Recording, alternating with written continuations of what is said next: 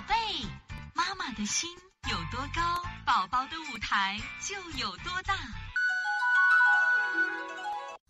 大家好，我是西安邦尼康的王老师。今天想给大家分享的是急性中耳炎的调理思路。你看，我不断的给教大家去辩证调理思路。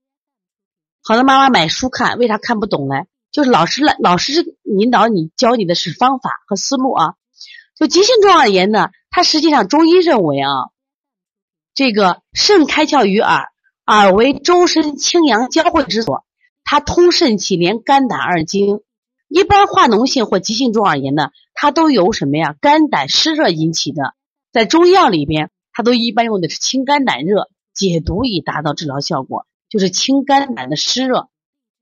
但是你发现没？很多这种急性中耳炎呢，它因为都和感冒有关系，和上呼吸道感染有关，所以说呢，我们也可以加上开窍的手法，像我们外感的四大手法。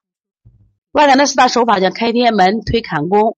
运太阳，拿耳后高骨或拿风池，这个为什么用呢？可以治疗我们的外感风寒感冒。那么感冒好了，气窍什么没有压力了，那么他的中耳炎是不是症状就减轻多了？说这个呢，重点是什么呀？泻肝胆的湿热。对于化脓性中耳炎、急性中耳炎，我们主要是泻肝胆的湿热。所以这两个病，我们的调理思路和方向是截然不同的。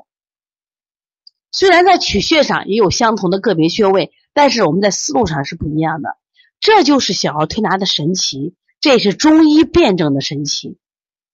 好多这个妈妈在学习小儿推拿的时候，总觉得特别简单啊，就那几个穴位，我一推推就会了。在网上问问题的时候，就问老师：“我孩子感冒了，配个穴吧。”老师：“孩子中耳炎，配个穴吧。”你必须把孩子的详细症状说出来，我们要根据你孩子的症状要辨别分型。你的孩子到底是急性中耳炎呢，还是分泌性中耳炎？两个调理思路是不一样的。对我们看到我们的包头杨妞妈，她说她的孩子干什么呀？是对，今天一学习就判断了，哎，非常棒啊！说杨妞妈你要继续学习呢啊。对，我们的高天天也是指挥穴位，不懂辩证。那么我们今天这个课程是个是是一个公开课程，其实我们系统的妈妈班啊，就是专门给大家教辩证啊，辩证学会了。啊，加上你熟练的推拿手法，那么小儿推拿一点也不难，你就可以用自己的知识和双手保护你宝宝的健康了啊。